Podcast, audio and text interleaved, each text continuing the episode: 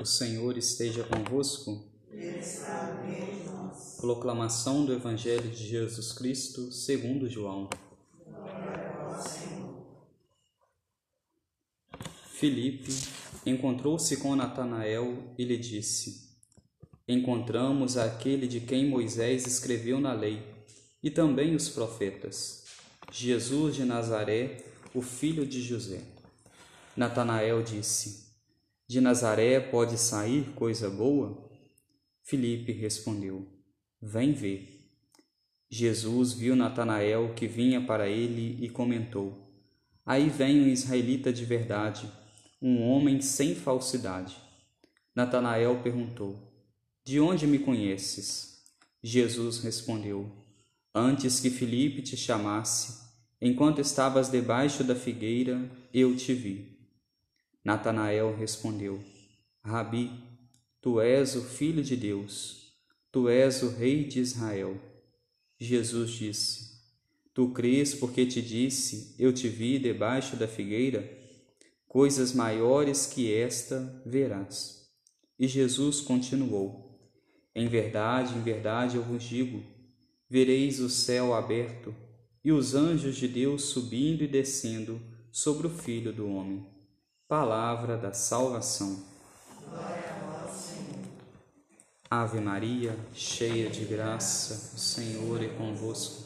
Bendita sois vós entre as mulheres, e bendito é o fruto do vosso ventre, Jesus. Santa Maria, Mãe de Deus, rogai por nós, pecadores, agora e na hora de nossa morte. Amém. Caríssimos irmãos, Celebramos hoje a festa de São Bartolomeu, apóstolo, e nós podemos dizer que o grande tema da liturgia de hoje, que ela nos convida a refletir, é que para Deus não existem causas perdidas. Natanael, que nós no Evangelho ouvimos, que hoje nós celebramos o seu dia, ele nasceu em uma cidade onde era chamada por muitos como cidade da perdição.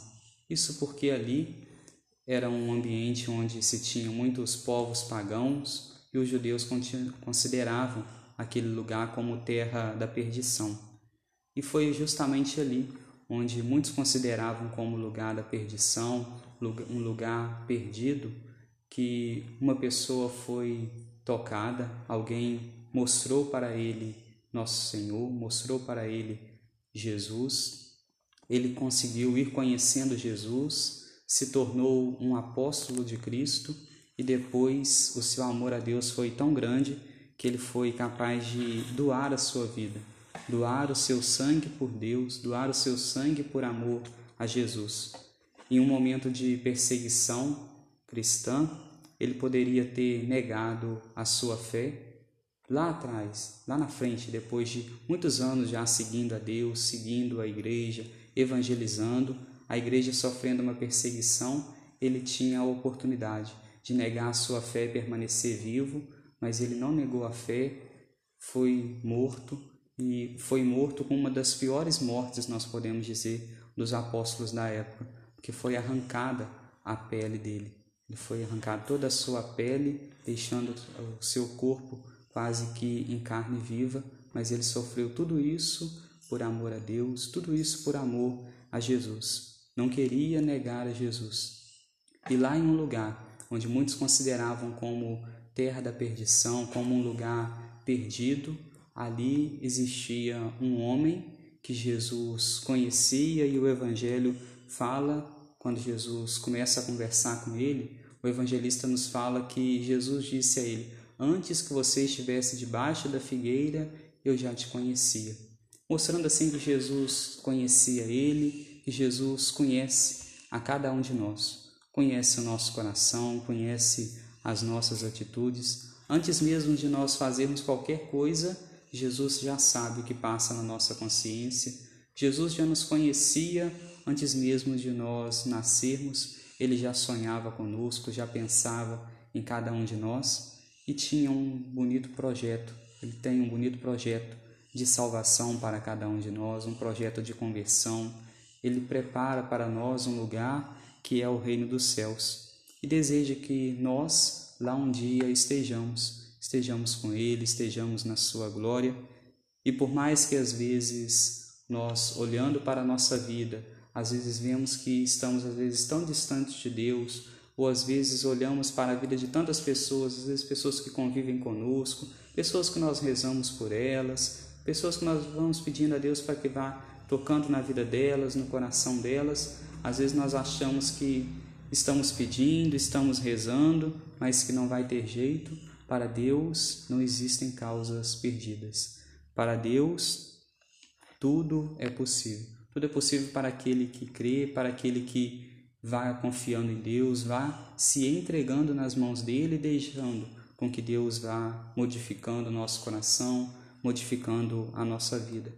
Que hoje, então, olhando para a vida deste apóstolo, um apóstolo que foi capaz de doar a sua vida por amor a Deus, que nós também possamos fazer esse compromisso com Deus, compromisso de sermos cada vez mais fiéis a Ele.